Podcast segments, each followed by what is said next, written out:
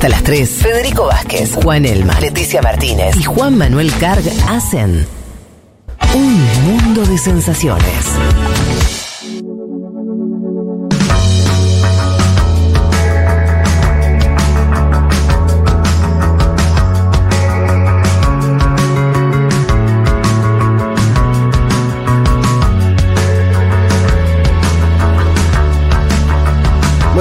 Estamos ya sentados con eh, el invitado que les prometimos para el día de hoy, que anunciamos al inicio del programa.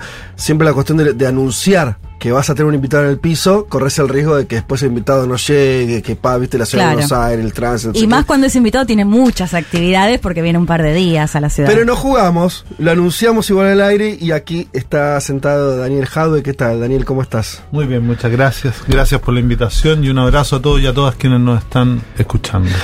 Eh, vos sabés que en este programa, en esta radio en particular, que es este, una, una radio muy especial, tiene un público muy joven, es una radio que además, te cuento esto por si, a modo también de presentación nuestra, eh, es una radio que entre ciertas características tiene una que es que está financieramente sostenida sobre todo en su audiencia, que hace un aporte mensual eh, y con eso esa es el- la, la mayor...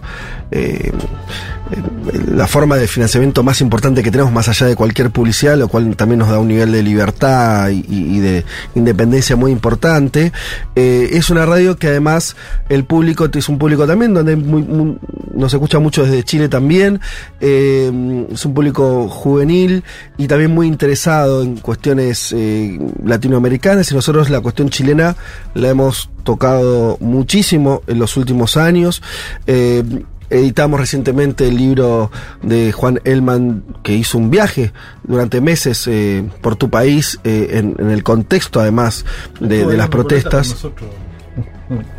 Y así que lo que voy es que el tema Chile es un tema que venimos trabajando, que venimos, eh, hemos tenido muchos entrevistados también eh, chilenos en los últimos tiempos aquí mismo. Así que en principio preguntarte como para ver dónde vos como dirigentes político, que además ejerces, eh, va- vamos a hablar de eso, gestión también, pero como alguien en principio como, una referencia política tan importante en Chile, fuiste precandidato a presidente.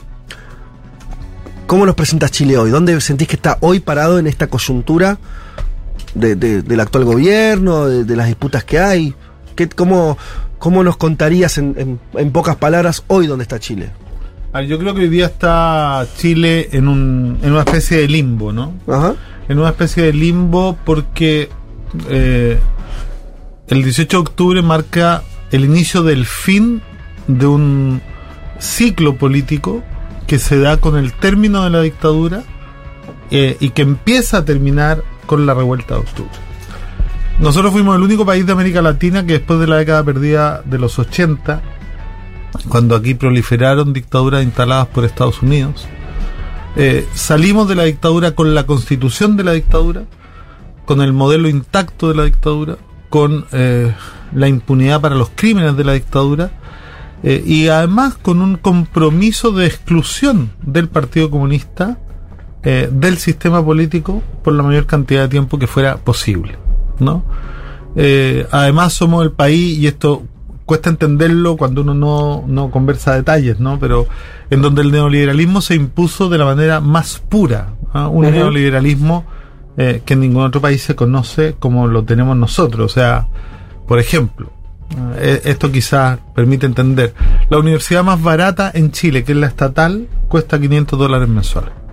¿500 dólares mensuales al estudiar en Chile? En la universidad más Sí, barata, en que la más barata. Es la más barata. Que es la estatal, además, que es la un pública. salario mínimo está más o Un menos. salario mínimo hoy día está en menos de 350 Claro, dólares. imposible. O sea, eh, ahí es donde el neoliberalismo se impone con mayor pureza y por la vía eh, de una dictadura feroz. Eh, entonces todas las demandas que cristalizan el 18 de octubre son las mismas que estaban en el 90, exactamente las mismas.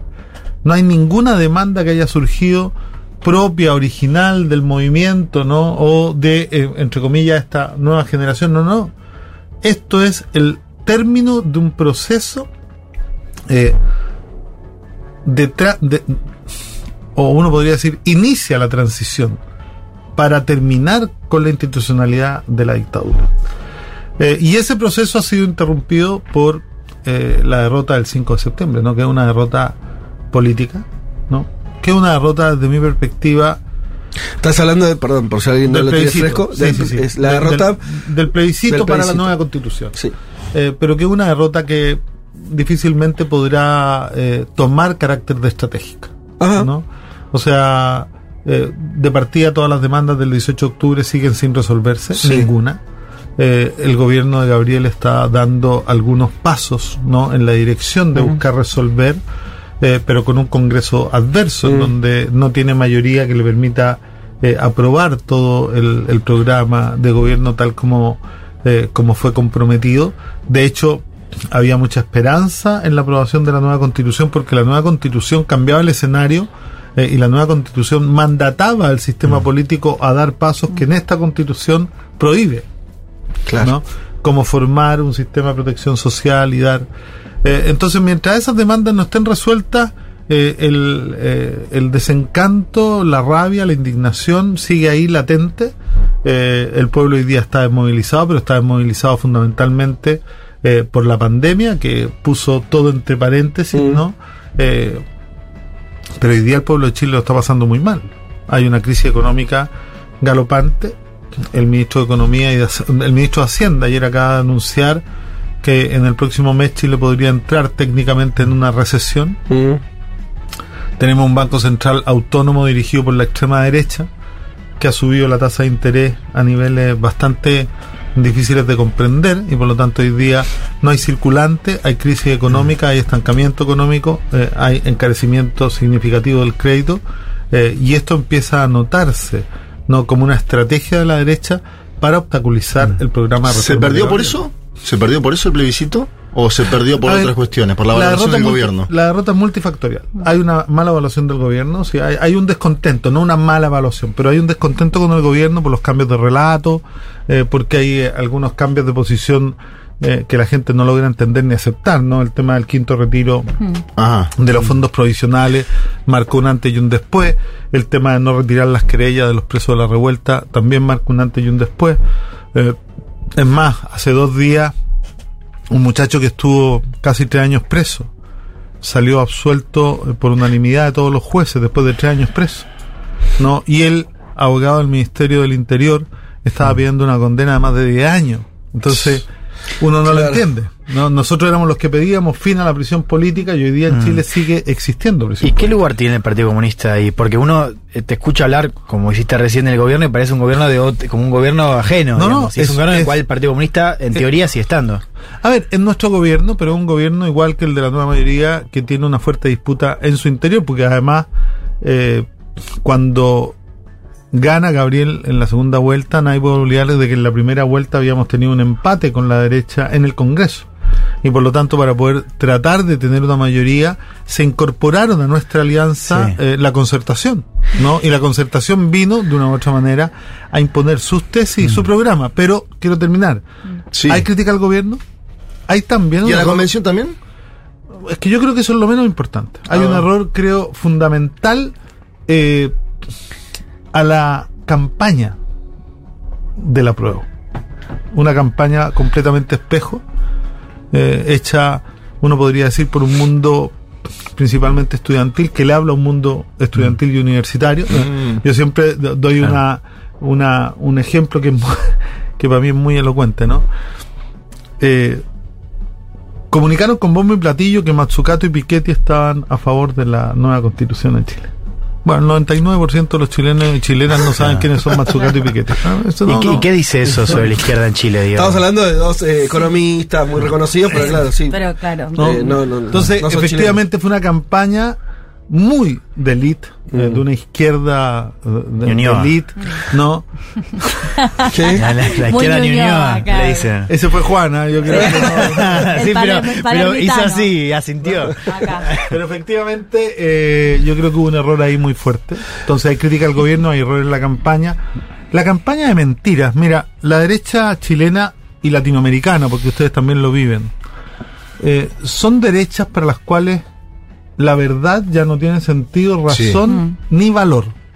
Entonces no tiene ningún problema en el espacio democrático Mm. eh, de hacer campaña con mentiras todos los días, con mentiras todos los días, porque son una derecha que sin mentiras no puede ganar nada, porque el programa que ellos proponen eh, es incompatible con la democracia.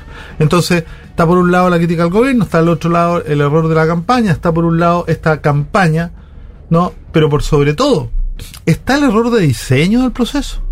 Aquí el fracaso más grande se lo llevan los que firmaron el acuerdo del 15 de noviembre, dentro de los cuales también estaba el presidente actual de Chile. ¿Por qué decís que hay un, un error ¿Por en el Porque si tú quieres de verdad terminar con la constitución de Pinochet, Sí. y tienes un plebiscito de entrada que te confirma la intención Sí. de terminar con la constitución de Pinochet 80-20, Sí. bueno, el plebiscito tendría, que- el, el proceso tendría que haber incorporado, por ejemplo, plata para que la convención eh, tuviera eh, posibilidad de una política comunicacional que contrarrestara la política de la derecha. No la tuvimos. Todos los medios hegemónicos de extrema derecha, la tercera, el Mercurio, la segunda, Canal eh, 13, Canal 7, son puros canales, incluso el canal nacional, el canal Chilevisión, Mega, todos canales ligados a la extrema derecha, al poder empresarial, Sí. que desde el día uno empezaron a atentar contra eh, la nueva constitución.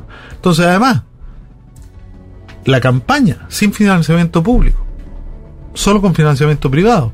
Entonces, la campaña del rechazo tuvo más de 2.500 millones de pesos. Estamos hablando de 2,5 millones de dólares. La campaña del apruebo cerca de 500 mil dólares. Claro. ¿no? Pero además, uno podría haber dicho, bueno, ¿y por qué no hubo un plebiscito dirimente para las diferencias que tenía no la convención al final? ¿Por qué antes del borrador definitivo no se hizo un proceso de socialización a través de los municipios, de los gobiernos locales, con, con- eh, cabildos, de tal manera que la gente conociera, discutiera, pudiera hacerle una devolución? Entonces, habían fórmulas, habían diseños que podrían haberlo hecho más democráticos y que aseguraran con un plebiscito dirimente que fuera cual fuera el resultado, tuvieras un nuevo documento. Ahora, Daniel, estamos hablando con Daniel Jadwe, es alcalde de, de la comuna de Recoleta, dirigente del Partido Comunista de Chile. Eh, nosotros acá la lectura que teníamos, bueno, viste que en estas cosas una lectura desde afuera, en general con mucha menos información, pero bueno, también con, por ahí con, este, no sé, al- alguna luz se puede echar. Eh, lo que nosotros veíamos es que el proceso de la constituyente en Chile, además de estos errores, yo, yo veo que el resultado del rechazo fue tan fuerte, me cuesta pensar que, que, que solamente se trató como vos estás señalando errores que debe haber un montón. Eh, nosotros veíamos de acá que, que había un problema más estructural, desde Argentina al menos, que es cuando veía la conformación de esa convención, eh, había toda una cosa de expresión de ciudadana, que parecía como que meter mucho aire fresco en, en- en un primer momento, pero que después fue muy complicado la, cuando esas personas se convirtieron en, en políticos que tenían que sesionar y ahí entraron los ejemplos de que creo que fueron muy utilizados, ¿no? Por ejemplo, eh, esa persona que decía que estaba enferma y después no lo estaba, Pero- eh, y otra una serie de, eh, eh, cierro la idea, como de también de agendas que más que socioeconómicas, que por ahí el reclamo más profundo, eran muy identitarias y que por ahí también representaban a sectores más fragmentados de la sociedad chilena. ¿Vos no crees que, que la cuestión de la élite también tuvo que ver con que no fue un proceso, como decir, no sé, el boliviano de la reforma constitucional, por decir otro, empujado con una fuerza social y política mucho más Ah. profunda? No fue ni empujado por el gobierno, ni fue empujado por una fuerza política y social que se mantuviera en las calles, porque el diseño fue hecho para aquello. Pero eh, una de las cosas que tenemos en la izquierda latinoamericana es que nos hemos acostumbrado a hablar en el lenguaje de la dominación y no en el lenguaje de la emancipación. ¿Cómo es eso? Por ejemplo, muchos critican la convención por su eh, funcionamiento y Mm. porque el pelado Bade le mintió a medio Chile que estaba enfermo. Sí. Nuestros congresos, el de usted y el de nuestro, está lleno de mentirosos profesionales Sí. y nadie critica al Congreso. No, no. Entonces, si uno quiere destruir Mm. la propuesta convención de la convención, porque uno mintió, la verdad que eso es un Y discurso con- desde... un congreso tiene 200 años, la constitución es nueva. No, ahí te digo, vos tenés que sentar algo que valore tu población, No, porque está es bien, algo novedoso. está bien, pero, eh, pero el error de uno o de otro no invalida un trabajo y yo les quiero hacer un comentario que pocas veces se dice en Chile. La Convención Constitucional ha sido la institución más democrática, representativa, eficaz y eficiente de la historia de la República chilena. Y no se pasó ni uno, ni dos, ni tres pueblos, hizo una constitución que hoy día todas las encuestas que dicen que cuando preguntan por separado los grandes cambios que traía la constitución, todos mantienen Mm. ¿no? un promedio de aprobación mayor al 60%. Ajá. Y ¿no? Bueno, las demandas en particular, decís. lo- lo- estaban resueltas. sí. Claro. La, constituyó, la constitución propuesta por la convención representaba más que fielmente las demandas de la constitución. Pero las mentiras de la derecha que le íbamos a quitar las casas a todos con la nueva constitución. Una, de una Y pero eso pasó en Venezuela, pasó en Bolivia, esa campaña de fake news en su momento. Sí, ¿Por pero, qué ahí, impactó tanto en pero Chile? ahí la diferencia es que eh, los gobiernos que lideraban los procesos de ese minuto se la jugaron por la constitución y este gobierno no se la jugó. Es más, yo creo que algunos dentro del gobierno estaban contentos con que fracasara. O sea, algunos miembros de la concertación llamaron a votar rechazo. Algunos miembros de los partidos que hoy día están en el gobierno de Gabriel Boric llamaron a votar rechazo. Senadores de la República, diputados de la República. ¿no? Entonces, yo creo que ahí uno tiene que mirar cuánto el mundo de la concertación se acomodó a la constitución de Pinochet y cuán, eh, cuánto le ocultaron una verdad incómoda en 1990 al pueblo de Chile. Que ellos habían tenido un proceso de convergencia ideológica en lo económico con la dictadura. Ahora, uno ve tensiones, o vio tensiones, como decía Fede, entre partidos e independientes en la convención. Digo, lo, lo veía más allá de la campaña Entre mediática. algunos partidos y algunos Lo- independientes. seguro, pero digamos. No, porque ahí Juan mencionó el caso de Venezuela y Bolivia, como Ecuador, digo, procesos que son de arriba hacia abajo. Y quizás lo interesante, a ver cómo lo ves vos, es explicar cómo el estallido tuvo mucho de lo contrario, de abajo hacia arriba. O sea, hay una impugnación al sistema político, quizás también, no sé si coincidís que esa también es la crítica al sistema de transición, un sistema que tuvo mucha falla en términos de representación. Y quizás fue un problema, o sea, un problema tan grande, tan incubado durante 30 años, que hacía que naturalmente haya algo de ese proceso que era visto por desconfianza, más allá de la actitud de, de los partidos y del gobierno per se. A ver, el problema es que el sistema político reacciona.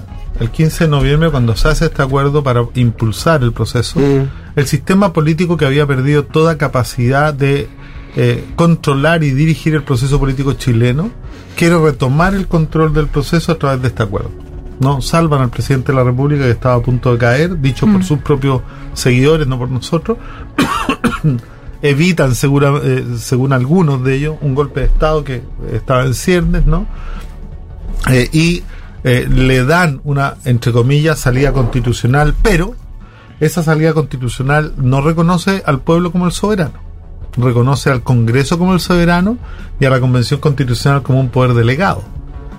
No, algunos después de que fracasa la nueva constitución el 4 de septiembre dicen, bueno, el poder soberano, el poder constituyente vuelve al Congreso. Mm.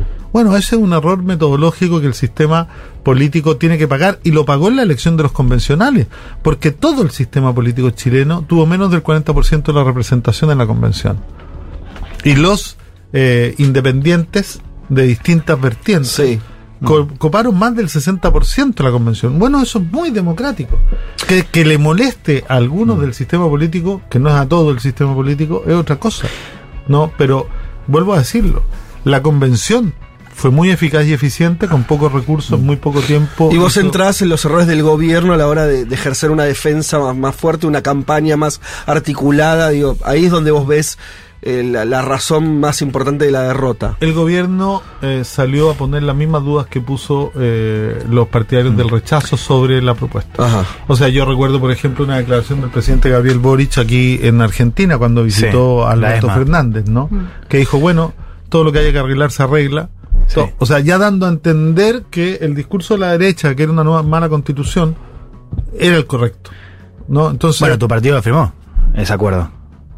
El acuerdo presentado para... el del 15 de noviembre no lo No, no, firmamos. ese no, ese no, pero el acuerdo presentado por el gobierno que dice vamos a enmendar lo que está mal, eso tuvo el respaldo al menos de la... De la de No, finalmente no hubo acuerdo. O sea, se informó de un acuerdo, Mm. ¿no? Y después esto quedó al día siguiente, todos le sacaron el piso. Eh, hubo una intención, ¿no? De hacer un. eh, un eh, aprobar para reformar. Claro, pero digo, eso no estuvo, eh, al menos mediáticamente, no estuvo apoyado para algunas figuras del gobierno que son del Partido Comunista. Sí, también. Pero, a ver. Pero las figuras del Partido Comunista que están en el gobierno son funcionarios del gobierno. Hmm. Y también militantes del Partido Comunista. Sí, pero son funcionarios del gobierno. No, es que es distinto. Por ejemplo, eh, hay funcionarios del gobierno que son partido, miembros del Partido Comunista, ¿no? Que votaron en contra del TPP-11 Sí. cuando estaban en la Cámara Sí. de Diputados.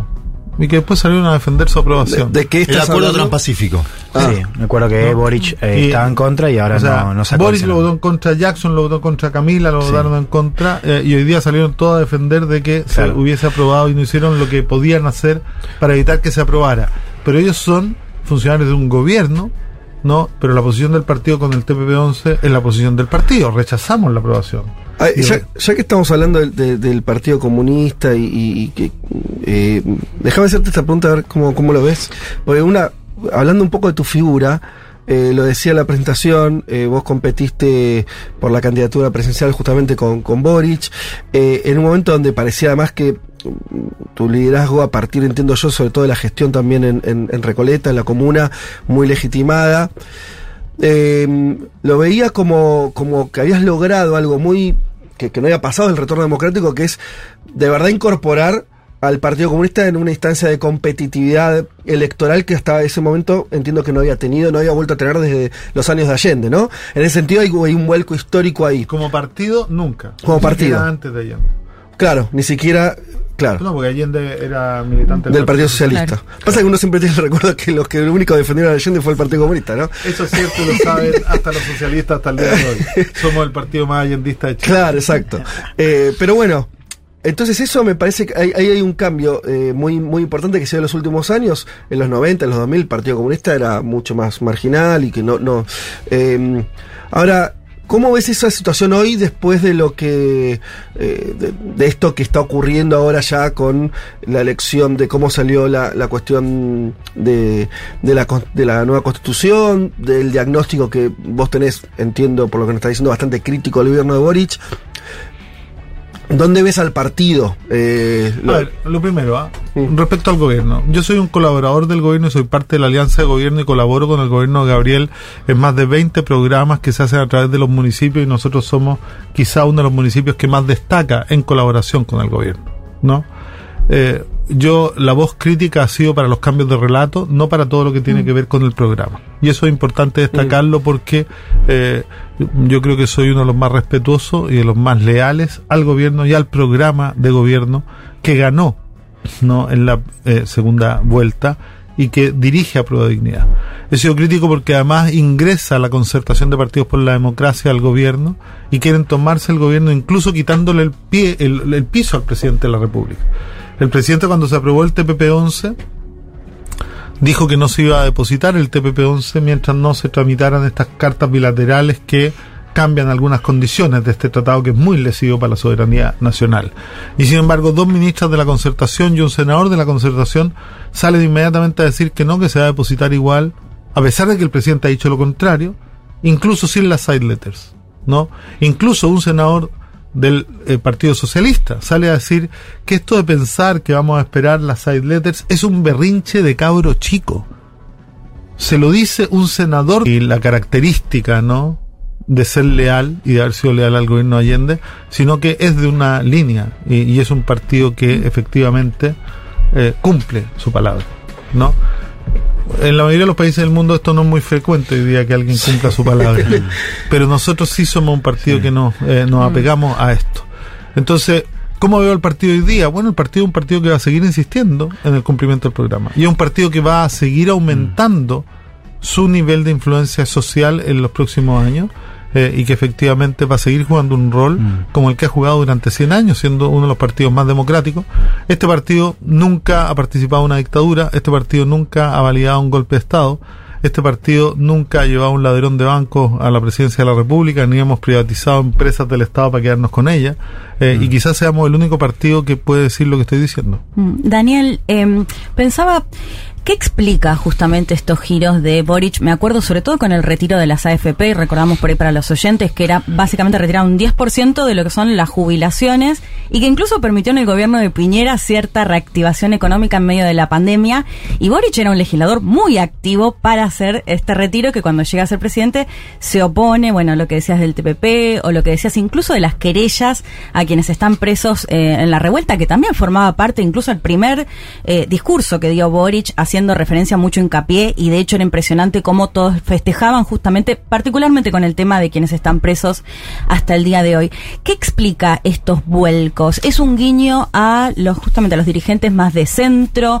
Eh, ¿Es creer que le van a garantizar eh, cierta, no popularidad, pero al menos estabilidad en el gobierno? ¿Qué lo explica? A ver, no soy yo quien puede explicar los cambios de relato del presidente ni del gobierno, había que preguntárselo a ellos. Yo solo puedo decir que no estaré jamás de acuerdo con estos cambios de relato. ¿no? Me puedo hacer cargo eh, de mi propia responsabilidad, porque yo además me siento muy responsable del gobierno que tenemos hoy día. Mm. Yo participé en una primaria, eh, antes de la primaria, eh, todas las encuestas decían que yo corría con mucha ventaja, incluso eh, al lado del presidente de la República. Hace tres días, eh, un expresidente de un partido de derecha eh, dijo públicamente que quien habla eh, era quien más fielmente representaba el espíritu de la prueba de dignidad. Y el periodista le contrapreguntó y le dijo, pero él perdió la primaria. Sí, pero la perdió porque nosotros en la derecha llamamos a votar por Boric para detener la candidatura de Jaude. Ah, lo reconoció así abiertamente. Abiertamente, y él fue precandidato presidencial de la derecha. ¿Y vos pensás lo mismo? O sea, es que los números dicen lo mismo. Ah. Cuando uno va a ver los análisis que se hicieron mesa por mesa, por ejemplo, en una comuna como Las Condes, eh, lo que saca Gabriel eh, en la primera vuelta son 12.000 votos menos que la suma de la primaria. Mm. ¿Cómo se explica? Las Condes, que recordemos que vota por la derecha, sería nuestra recoleta acá. Sí. Pero, pero pasó en todo Chile. Entonces, esto es un dato de la O causa. sea, vos decís, claro, Boris sacó menos votos en su candidatura presidencial que lo que habían sacado que el conjunto de los votos de la primaria. Exacto. O sea que eso quiere decir que hubo votos en la primaria que no eran votos ver, de la esto izquierda. lo dice un expresidente de Renovación Nacional, Bien. que fue además eh, diputado de la República mucho tiempo y que fue precandidato presidencial. Sí. Muchos con, votos esto, que- con, izquierda. esto, con esto que quiero decir, que efectivamente nosotros tenemos un compromiso con un programa. Mm. Y yo soy parte de una alianza de gobierno que tiene compromiso con ese programa. Y el malestar que hay, por ejemplo, con el quinto retiro, es parte de haber incorporado a un economista de corte neoliberal que gobernó la, que fue ministro ya en tiempo de la concertación, ¿no? Y que tiene una visión absolutamente tecnocrática de la economía. Entonces, hoy día, ¿qué pasa? Lo dije al principio, ¿no? Tenemos una contracción del crédito por las altas tasas de interés que promueve el Banco Central. Tenemos, por otro lado, eh, un estancamiento económico que están llevando al país un escenario de esta inflación, que es el peor escenario en economía. Inflación y no Estancamiento- crecimiento. Estancamiento económico Claro. con inflación. O sea, esto es brutal. Y sin embargo, el gobierno no ha estado a la altura, pero a pesar de eso, ha tenido muy buenas cosas este gobierno. ¿Cuáles son? El copago cero. Copago de salud cero. Eliminó el copago para todas las prestaciones de salud del sistema público. O sea, la persona tiene que pagar un plus además de, aunque tenga Exacto. la cobertura. Ya Ya no. no, ya no, y eso es un avance significativo. El acuerdo con las centrales de trabajadores para eh, el incremento del sueldo mínimo. El eh, plan habitacional de emergencia que toma los elementos de la inmobiliaria popular de Recoleta y los lleva a todo el país con eh, el compromiso de construir 60.000 viviendas cada año. ¿No? Eh, y de esas un porcentaje importante para arriendo a precio justo de tal manera de intervenir el mercado del arriendo y el mercado de la vivienda, que son mercados que hoy día están absolutamente prohibitivos en Chile. Más del 60% de la población no tiene cómo acceder a la vivienda propia. ¿Cómo ves el, el anuncio de estas últimas horas del envío la, de la esperada reforma de pensiones? No es lo que comprometimos, Mm. pero es, creo yo, un primer eh, paso eh, que vislumbra que en el futuro podamos eh, llegar al sistema que comprometimos, que es un sistema eh, de reparto, en donde lo contributivo tenga eh, menos, un, un rol menos importante y donde a través de un fortalecimiento de los componentes solidarios se puedan mejorar inmediatamente todas las pensiones de hoy. Ahí te quiero preguntar por, vos hablabas recién del quinto retiro, ¿no? Y esa, eh, la proclama por los retiros, digo, que fueron aprobados en su momento hacia el final del gobierno de Piñera, ¿no va en contra de la cuestión de la matriz solidaria de pensiones? Digo, ¿no refuerza esa idea de que el trabajo es individual eh, y es como una suerte de derrota cultural para la izquierda eso? Eh, estoy completamente de acuerdo contigo. De O sea, hecho, yo durante mi campaña fui contrario a todos los retiros. Ah, bueno, claro, no, porque recién hablas de quinto retiro y, Ah, pero y es una contradicción un pero poco. son dos cosas distintas. ¿Por qué? Yo soy contrario a todos los retiros. No creo que el costo de la crisis lo tengan que pagar los trabajadores ni las trabajadoras con sus ahorros. Esto fue necesario porque teníamos un gobierno indolente de extrema derecha, muy similar al de Macri, que efectivamente le importaba un bledo lo que estaba sufriendo la gente y no llegaba con ayuda. Por lo tanto, fue la única alternativa. Sí. Lo que yo critiqué fue que después de entender que esto era así, sin un cambio fundamental de las condiciones materiales de la familia, una alianza de gobierno que había aprobado cuatro, negara el quinto. Son, son dos temas No, no, distintos. entiendo la Hay crítica. un tema de consistencia Coherencia. Sí. y de coherencia, y hay otro tema que tiene que ver con la discusión más profunda. ¿no? Hay, eh, y en la discusión más profunda, la capitalización individual Sí. para mí efectivamente fortalece la percepción de algunos de que las platas son de ellos. Ahora, Claro. nadie se acuerda de esto cuando las AFPs te pierden el 10% en una crisis bursátil ¿no? y te llevan tus fondos eh, y se los comen y al mismo tiempo retiran 1.200 millones de pesos. 1.200 millones de pesos, 1.295 millones de pesos al día de utilidad. Los mismos que le pierden la plata a los trabajadores han tenido la utilidad más grande, igual que la banca, un 50% más de utilidad que los años anteriores, gracias a la tasa de instancia monetaria promovida por el Banco Central dirigido por la extrema derecha en Chile, que es la UDI. Eh, qué importante el pensar lo de las pensiones porque, noso- bueno, estás ahora en un país que tomó en su momento una decisión muy drástica, ¿no? Acá volvimos al sistema de reparto a partir de una decisión del gobierno de Cristina en su momento que en Chile sería, no sé, catalogado como esa medida porque directamente se estatizó. Hipercomunista sería. Se estatizaron los fondos en el contexto de la, de la crisis del 2008, 2009, eh, y esos fondos pasaron a ser públicos y, y se terminó definitivamente el, sistema, el sistema privado.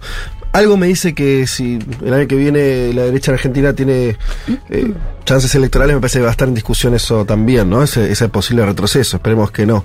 Eh, una parte que quería no terminar la, entrevista sin que hablemos un poco de tu rol como gestor, porque nosotros estamos acostumbrados a líderes, sobre todo eh, en la izquierda, eh, líderes este, mm, sociales o con, con potencia discursiva, pero en el caso tuyo si no es así, eh, me corregís, creo que parte de tu ascendencia política en los últimos tiempos tuvo que ver con demostrar una gestión posible, incluso en un contexto nacional no favorable, eh, sin giro a la izquierda, incluso de una gestión eh, de, la comuna de Recoleta muy distinta. Al oyente eh, argentino, sobre todo, si tuvieras que contarle, hacer una síntesis muy breve de qué, cuáles son la- la- los aspectos más sobresalientes de esa gestión o que vos sentís que mar- marcan el rumbo este, también ideológico y demás, ¿cuáles serían? A ver, las y los comunistas eh, estamos convencidos de que el Estado es un instrumento de dominación de clase. ¿No? Ah, arrancamos tranqui, está bien. Carlos Marx. No, sí, así con buenas palabras que él no entiende. bien, bien, bien. En ese contexto, Sí. la plata que maneja el Estado, cuando tú tienes una visión distinta. ¿no? Eh, tú tienes que asumir que es de la gente. Y que lo que tiene que hacer el Estado en sus distintos niveles, incluidos los gobiernos locales, es ocupar esa plata para devolvérsela a la gente. Ujú. Eh, porque esa plata eh, aparece de los impuestos y los impuestos son sobre la utilidad de la empresa y sobre la renta de las personas que ganan más Eh, y se hace porque hay que corregir esto que, que, que hace todos los meses el sistema capitalista que es que le paga a los y las trabajadores mucho menos de lo que vale su trabajo para que el capital rente más de lo que vale su aporte a la producción. Incluso eh, con eh, una, un, un- un problema muy radical, ¿no? Que hay personas que hacen trabajo doméstico de cuidado eh, y que no se les paga nunca a lo largo de toda su vida Claro. un trabajo que es fundamental para el desarrollo de la sociedad. Entonces, en las alcaldías comunistas nosotros nos dedicamos a devolverle la mayor cantidad de plata a esa gente que se la quitan todos los meses, ¿no? Eh, en la forma de tres principios básicos: abaratar, simplificar y facilitar la vida de las personas. Entonces hemos desarrollado una serie de iniciativas eh, que tienen que ver con intervenir el mercado y desmercantilizar la vida de las personas. Eh, las viviendas populares. No se paga 70 dólares por un arriendo de un departamento de tres dormitorios bastante bueno, mucho mejor que los que ofrece el mercado. La energía popular. Eh, la municipalidad arrienda los Perdón, ¿cómo hace lo, lo de las viviendas? ¿Cómo es? Contame un desarrollo, o sea, ¿cómo interviene el est- un Estado más local en eso? ¿Qué, qué, A ver, el Estado es? construye viviendas municipales. Ah, Ajá. construye viviendas. Claro. Construye viviendas Y las municipales. alquila a un precio de dumping. Alquila a un precio que nunca Sí. puede ser. No es dumping, es valor, es precio justo. Bueno, muy bien, me No, gustó. no, es que- Estoy muy mercantilizado. No, tenés el discurso del enemigo. Por eso Juanma. nosotros hablamos en el lenguaje de la emancipación y no en el lenguaje de la dominación. Muy bien, estuviste Aquí bien. no hay un subsidio no a la persona para que pueda acceder a un bien mejor. No, no, no. No, pero Aquí incluso se en los términos de mercado, si hacemos todo dumping, baja el precio, porque si vos pones Exacto. el 70, va a bajar el precio y la otra... Pero básicamente lo que está diciendo es que la comuna Construye- es un desarrollador inmobiliario Exacto. y después se para bien- pone esa, eh, mete en el mercado a un precio regulado sería esa vivienda, sería así. No a un precio regulado, Ah. a un precio justo. No, bueno, el, el precio lo decide. Es que, lenguaje, es que el lenguaje es la casa del ser. Bien. ¿No? Entonces, nosotros. eh, Pero ustedes decían el el- precio del alquiler. No, no, no. Ah, No, no, no. El ¿Cómo precio es del eso? alquiler tiene que ver con estudios sociológicos que definen cuánto del ingreso familiar Está bien, eh, sí. uno puede ocupar en el dividendo o en el arriendo. Y eso, en el caso de lo que nosotros hemos Mm. hecho, no debiera nunca eh, ser más del 25% del ingreso familiar. Esto es muy relevante. Sí. Porque no es un precio fijo por producto, sino Ah, que eso. es un precio A ver. Referido al 25, al, al 25 ¿De qué salario? Del que tú tengas, el que tú defines. O sea, El pagan tú- el 25% de su del sueldo, de tu sueldo. Y De si la- tu ingreso familiar aumenta, se te aumenta el arriendo. Si tu ingreso familiar disminuye, se te disminuye el arriendo. Es y si tu ingreso eh, familiar decae a cero, porque pierdes el Sí, trabajo, el es cero. 25% de cero es cero. y no hay desalojos. En el tema de la energía. tengo, perdón, tengo una pregunta más. ¿A, a qué? pues Me interesa mucho más la cuestión de la vivienda para un público joven. eh, Nosotros. Digo, nosotros en esta radio Y- estamos hablando todo el tiempo de alquileres porque es el drama que, que tiene todo el mundo. y te consume Entonces, entre 50 y el 70% de Claro. tu sueldo. Pero ¿cómo es, cómo- ¿a dónde llega esa masividad? Quiere decir, ¿usted eh, eso lo pudieron expresar en eh, eh, No, 10 hoy- viviendas, 100 No, mil? hoy día hicimos 38, que fue el proyecto piloto hace tres años ya, eh, y este año estamos construyendo 200 adicionales. Ok. ¿Qué, Eh, qué la- población tiene Recoleta más o menos? 220 mil, son Claro. cerca de 50 mil hogares. Eh, es un es un proyecto piloto que Mm. empieza a intervenir, pero que la gracia es que ha tenido tanto éxito y Mm. ha sido tan disruptivo eh, que el Estado lo ha tenido que tomar y convertirlo en proyecto nacional. Ah, ¿esto es un proyecto nacional ya?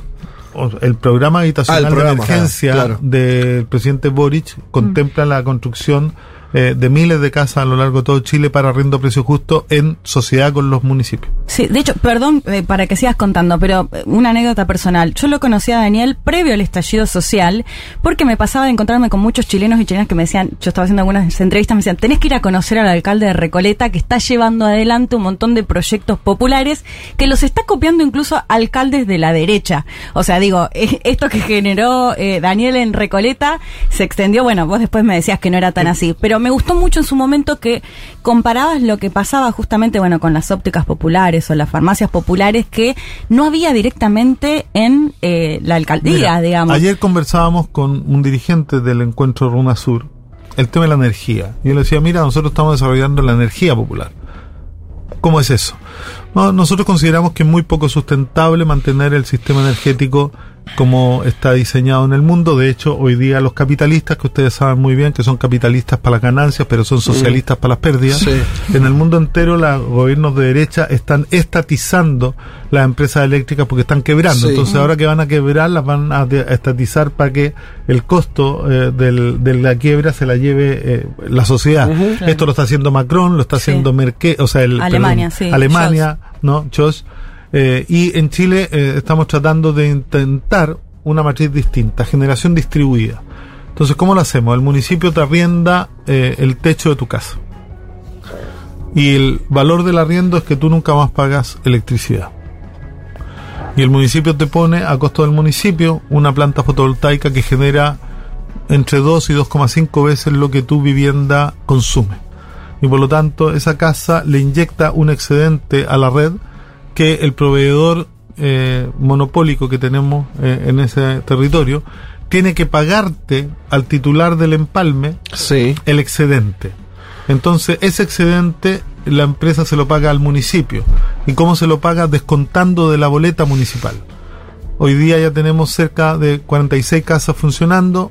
Vamos a avanzar hacia un proyecto piloto con 200 casas y con el compromiso de llegar a 4.500 casas dentro de los próximos eh, 10 años, de tal manera de lograr en la Municipalidad de Recoleta soberanía energética total. Es decir, que eh, el municipio de Recoleta va a liberar de pago y va a desmercantilizar eh, la energía a 4.500 vecinos y va a quedar pagando cero para la luz de la vía pública y de los edificios municipales. Y los vecinos tendrían que pagar también mucho menos. Cero. Cero también. Y esa energía usted se la sobrante porque si Se la vendemos al sistema interconectado. Ah, claro, el nacional. Exacto. Eh, pues Pero básicamente imagínate entonces- lo que Sí, sí, significa esto como potencialidad, Sí, claro. sobre todo para los sectores rurales. Porque básicamente lo que está diciendo es que el techo de, en el techo de cada una de las casas se produce más electricidad de lo que consume Exacto. esa misma casa, ¿no? Ahí, Esa está- ahí casa la surge y el excedente es el municipal. excedente.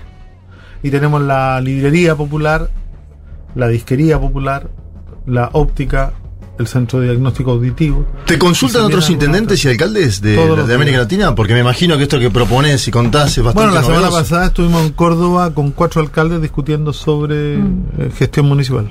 Daniel, ¿y puedes contar el tema de las farmacias particularmente? Porque me acuerdo del momento en el que argentinos iban a comprar televisores a Chile, acá los chilenos compran medicamentos. Acá los chilenos vienen a hacer turismo y libros también. libros. Medicamentos y Libros, libros, sí. Así. Bueno, salvo en Recoleta, eh, en el resto del país tenemos los libros y los medicamentos más caros de Chile. eh, y esto hizo que el municipio diseñara y encontrara una fórmula para cumplir la ley, cumplir el- el- la letra de la ley violando el espíritu de la ley. No, porque la ley en Chile estaba hecha para que eh, el Estado nunca incurriera en actos de comercio, no pudiera intervenir Mm, la claro. economía, ¿no? Eh, pero claro, el acto de comercio se manifiesta y se, eh, se materializa con dos elementos esenciales. El acto de compra-venta, que es la transacción, y la fijación de precio, que es cuando tú compras a un valor y vendes a otro valor para que en la diferencia metas el costo operacional más la utilidad. Entonces nosotros diseñamos un sistema en donde compramos a un valor y vendemos al mismo valor y eso nos permite cumplir la ley porque no es acto de comercio y por lo Claro. tanto podemos vender lo que queramos Sí. y los costos operacionales los asume el municipio con cargo al eh, presupuesto general del municipio y al presupuesto departamentalizado y eso nos permitió eh, intervenir el mercado eh, de los medicamentos, de los lentes, de los libros, de la música, eh, de la vivienda y de una serie de cosas que además vienen otras en camino. Estamos hablando con Daniel Jadwe, dirigente político chileno, del Partido Comunista, alcalde de la comuna de Recoleta. Eh, me quedo con, con, con, esta, esto último que hablamos en términos de gestión. ¿Qué pasa en, en- en tu comuna? Vos estás contando cosas que entiendo que además fueron los que te legitimaron también electoralmente. Hoy vemos, y pasa en Chile, pero también pasa en Argentina o en Brasil o en todos lados, que la cuestión eh, que por momentos, le- esto es un triunfo de la derecha creo, eh, la cuestión identitaria hasta pesa más que hablar de números, hablar de gestión, mostrar resultados. ¿O Hay un, libro, hay un libro muy bueno que se llama La trampa de la diversidad de Daniel Bernabé, Ajá. que explica ese fenómeno de manera maravillosa, muy sintética, eh, pero que demuestra cómo eh, efectivamente eh, uno de los errores en los que ha caído la izquierda es olvidar que la contradicción principal sigue siendo capital trabajo. Ajá. ¿no? Eh, y, y esto no solo se da en el tema de la identidad, mira, lo, lo voy a plantear en un tema que tiene que ver con la salud.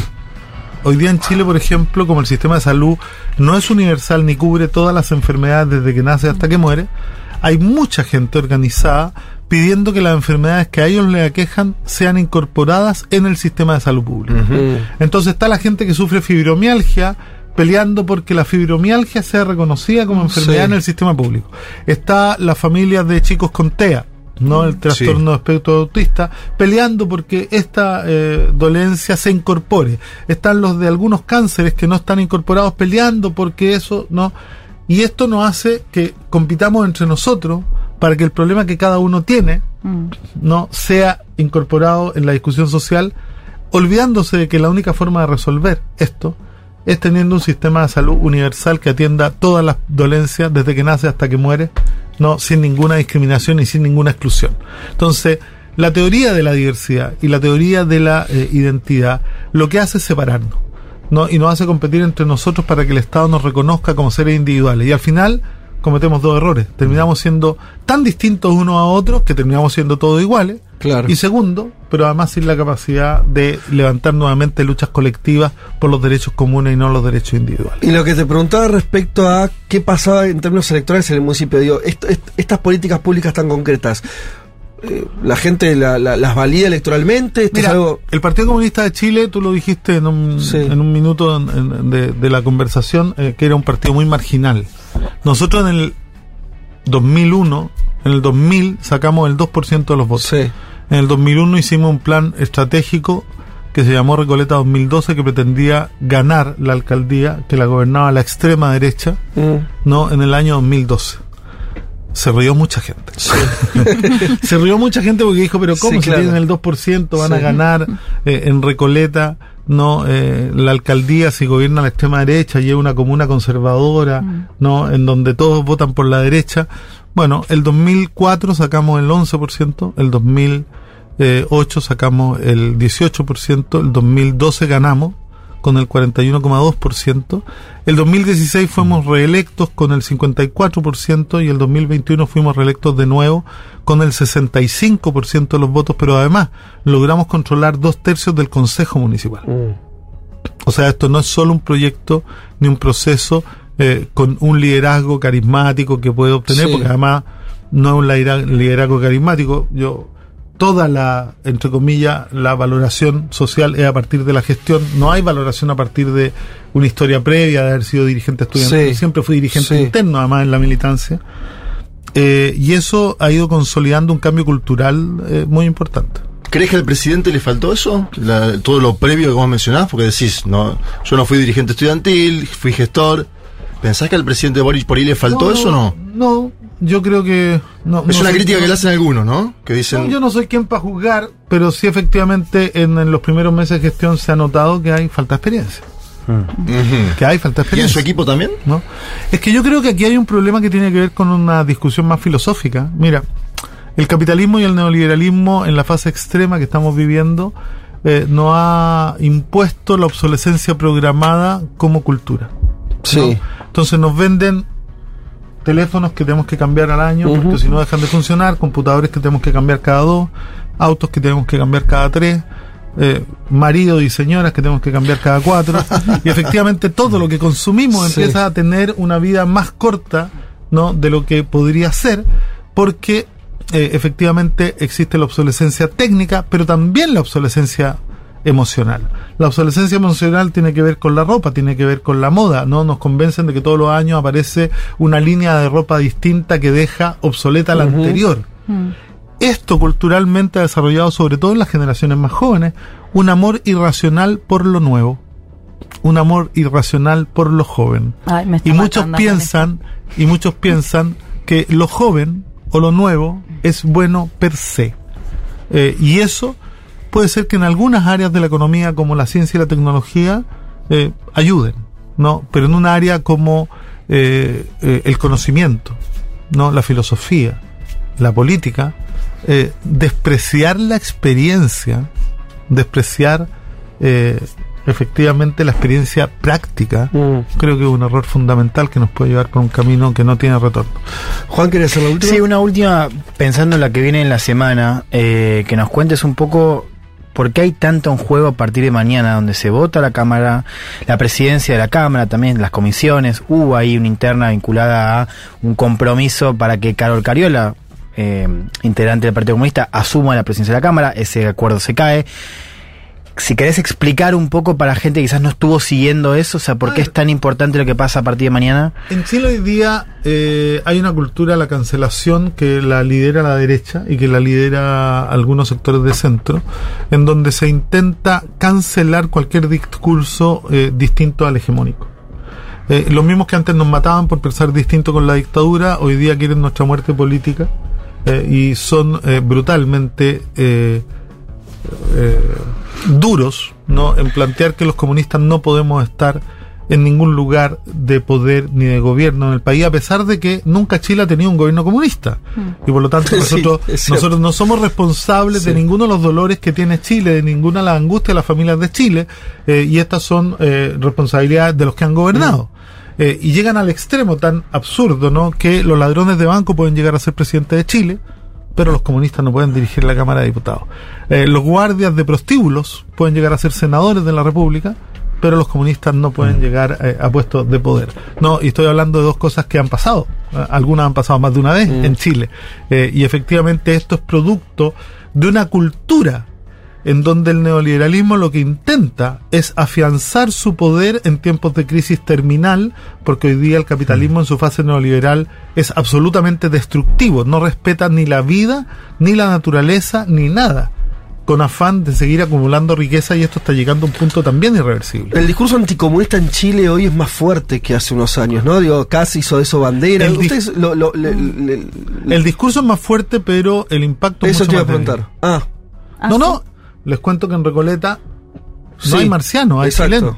Sí, sí. Claro. Y votan por los comunistas en un 65%. Claro. O sea, Eso es lo que te iba a preguntar, yo- si funciona como en una situación más de discurso, no. pero después... No, yo creo que hay un discurso y hay mucha gente que es permeable a este discurso, pero lo fundamental en la política, y esto es válida no solo para Chile, sino que para toda la América Latina, eh, no es el discurso antiizquierdista, sino que es si la izquierda ah, hace el laburo o no lo hace. Ajá.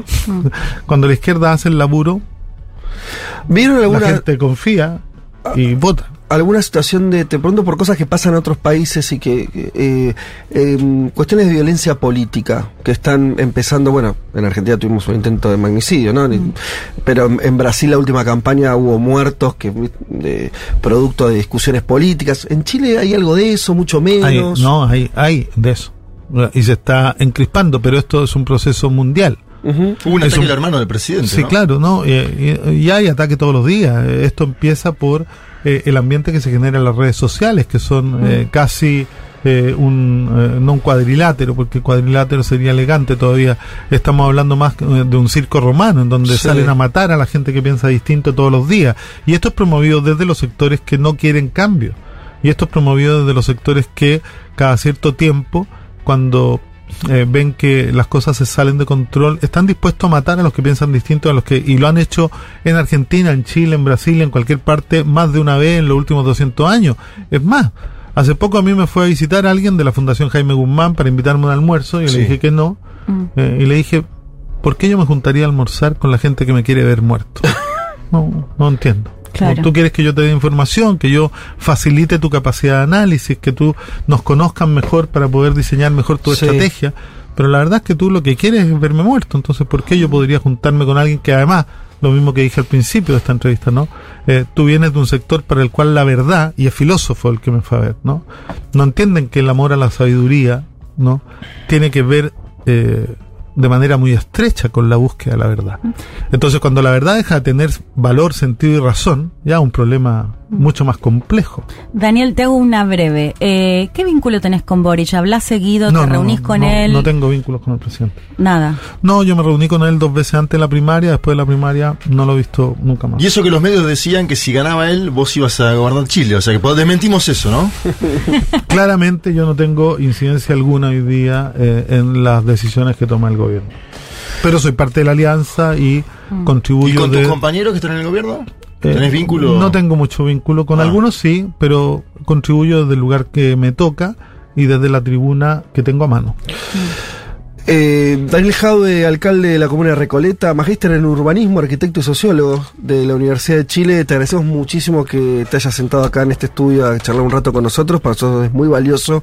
Eh, siempre que viene alguien este, de- del exterior, una figura política importante, tratamos de, de sumarlo al programa para, para también eh, entendemos nosotros que es, que es un valor importante empezar que nuestras sociedades también empiecen a dialogar de alguna manera, ¿no? Y los, por eso tratamos de cruzar la cuestión de los problemas y entender, ¿no? Hasta qué punto hay realidades nacionales, pero también hay cosas que nos atraviesan de forma muy similar, ¿no? Entonces, las preguntas que tienen allá, tal vez haya respuestas acá, o viceversa, o solamente hacernos preguntas, pero nos interesa ese diálogo, así que agradecemos muchísimo que, que te hayas acercado Yo le conversar agradezco acá. la invitación eh, a todos y todas y a todos y a todas quienes están escuchando. También les mando un abrazo gigante. De hecho, perdón, pero a Daniel lo habíamos entrevistado por teléfono y creo que es la entrevista más larga que hicimos de casi una, una hora.